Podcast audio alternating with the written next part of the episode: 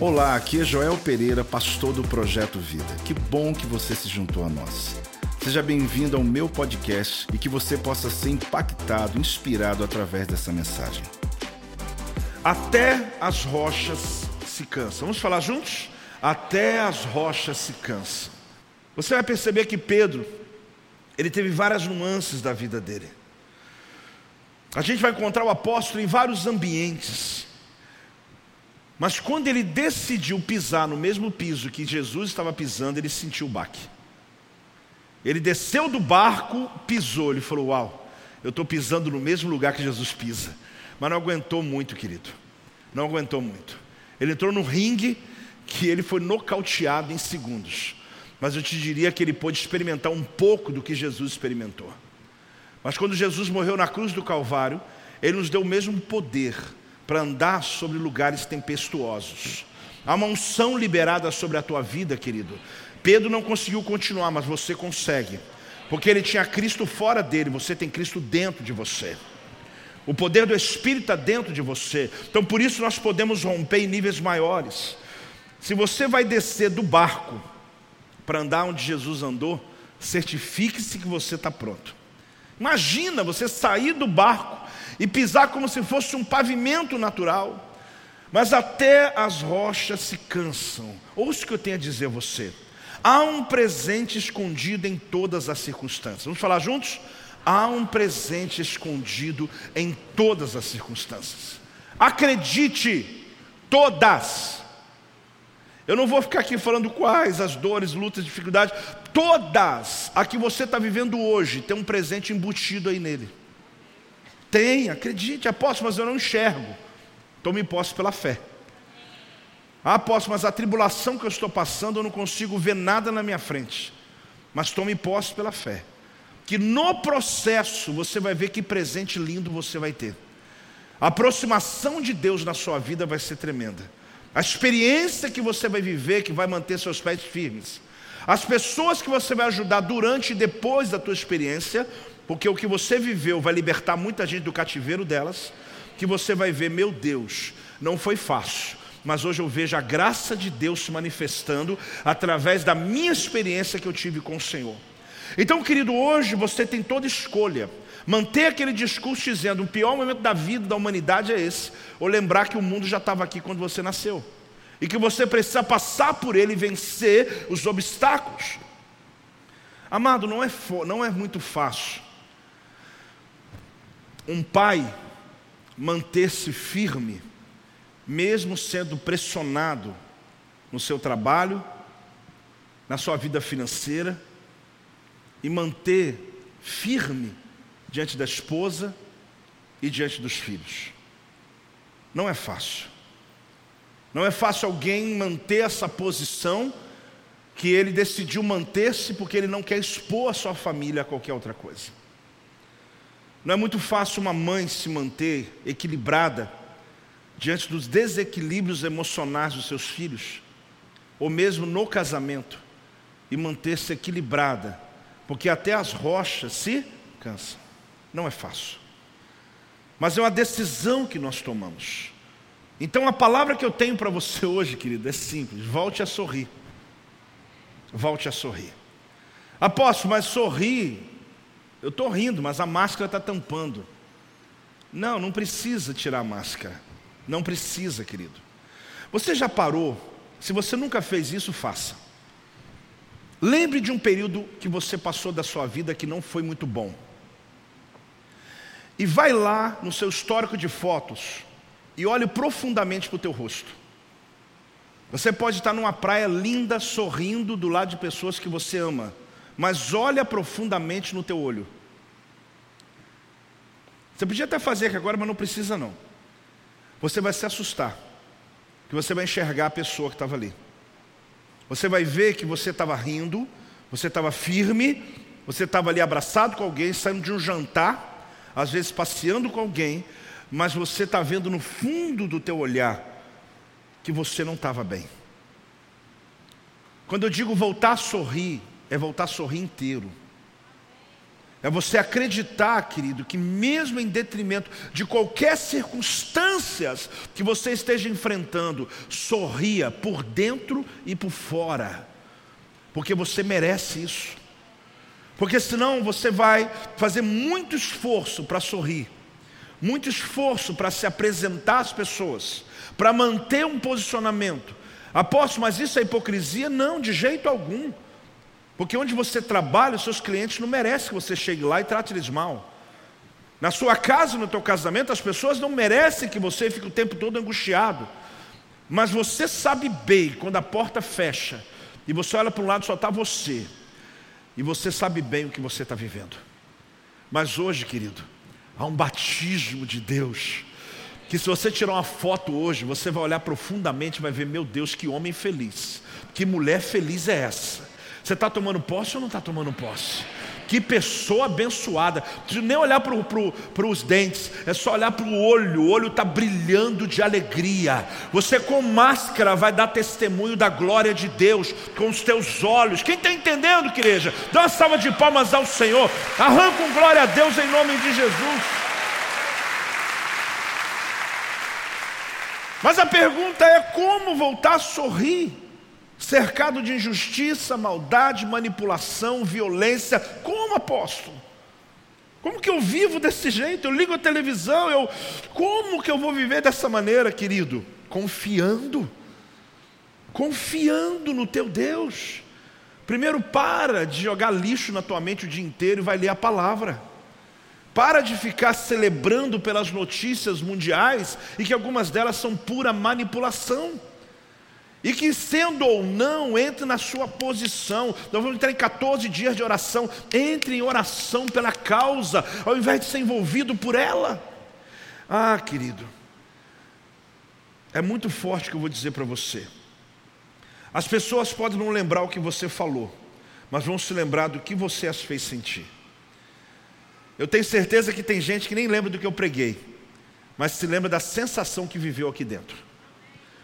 Talvez você nem lembra da música que a gente cantou hoje quando começou o culto, mas você lembra da sensação que ela provocou em você. É exatamente isso que Deus quer fazer na sua vida. Deus quer te dar uma experiência que quem se aproximar de você pode não saber lembrar nem teu nome, mas vai dizer: Eu cheguei perto de uma pessoa que parece que Deus é com ela mesmo, porque eu senti arrepio no meu corpo, eu senti uma presença. Eu cheguei perto dela angustiado, mas eu senti que algo aconteceu. Quem está recebendo isso, querido? Deus quer te batizar nessa unção. Agora, esgotamento, fala comigo, esgotamento. Eu passei por um esgotamento há dois anos atrás. Olha, não foi fácil. Não foi fácil. E eu trabalhei muito para que vocês não percebessem. Eu trabalhei muito para que meus pastores não percebesse. Amigos se aproximaram, poucos, eu tenho muita gente ao meu redor, mas alguns amigos muito chegados que tiveram essa informação. Eu passei. Teve vezes, gente, que eu saí desse altar, aqui dentro da minha sala, eu tenho um banheiro ali. Eu me trancava ali dentro, chorava, chorava, chorava.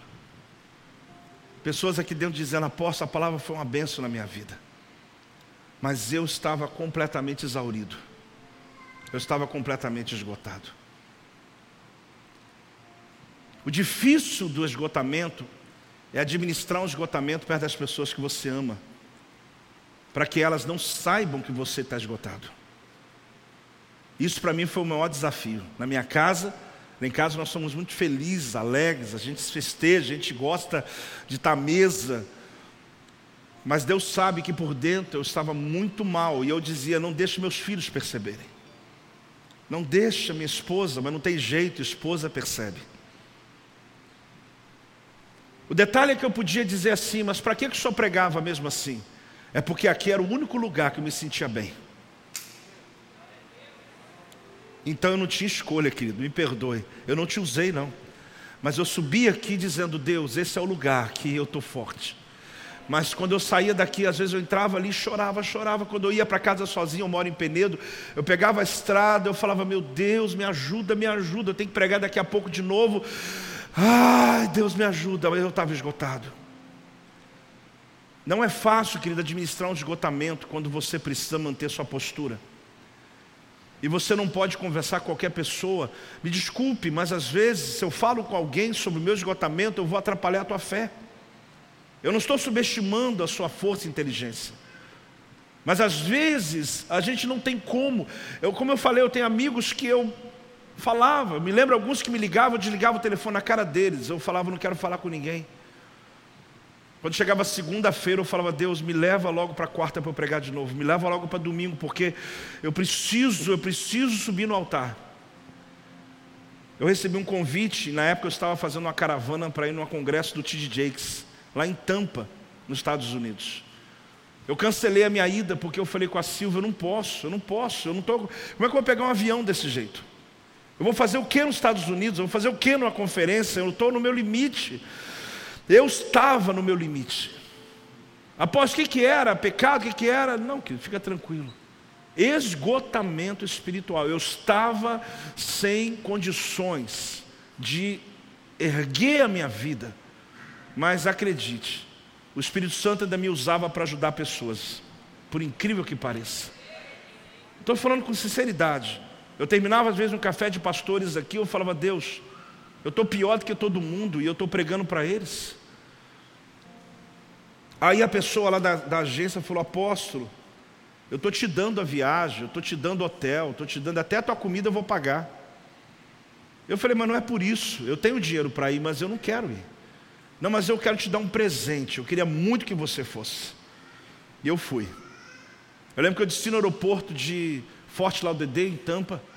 Eu liguei para um dos meus amigos, apóstolo Milton.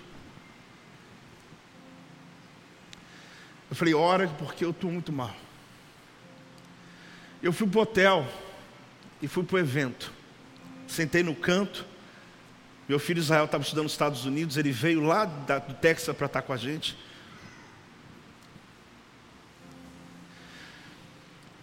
Quando eu vi, eu fiquei tão feliz. O T.D. Jakes, pastor Rodrigo, começou a pregar a primeira palavra. A arte do não saber. Vocês sabem dessa palavra? Eu ouvi lá. E ele convidou para o funeral outro dia. Não que exatamente como eu preguei para você. Eu decodifiquei ela para ministrar aqui. Mas o tema era baseado nisso.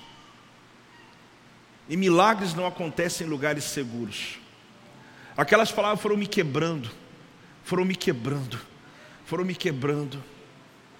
Israel traduzia para mim parte, um pouco era traduzido simultaneamente, e eu ficava recebendo aquela palavra, eu fiquei o dia inteiro, o primeiro dia, fiquei o segundo dia, apóstola comigo.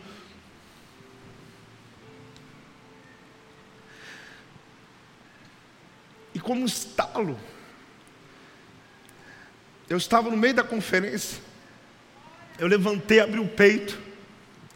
Eu falei, Deus, eu sei que o Senhor existe. Mas eu estou cansado. Ah. Deus me visitou. Deus me visitou. Ah, Deus me visitou.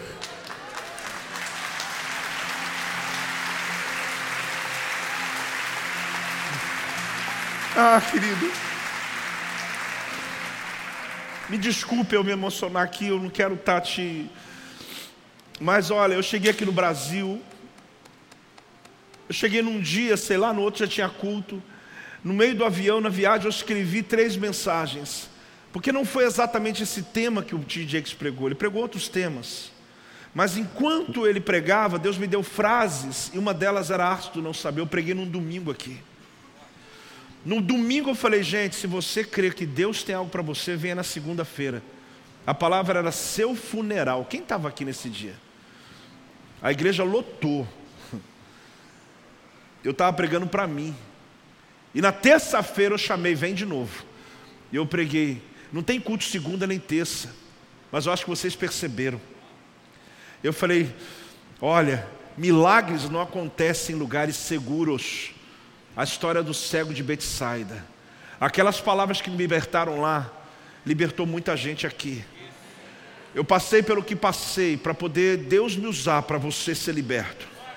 Eu não gostei de nada que eu vivi, querido, mas eu te garanto uma coisa: hoje eu celebro, porque aquelas palavras, aquela experiência me colocou no nível, me levantou de um jeito que pode acreditar. Apóstolo, mas você nunca mais vai viver isso? Não sei.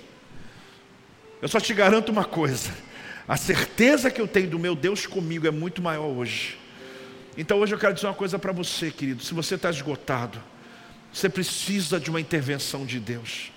Põe-se de perto da igreja.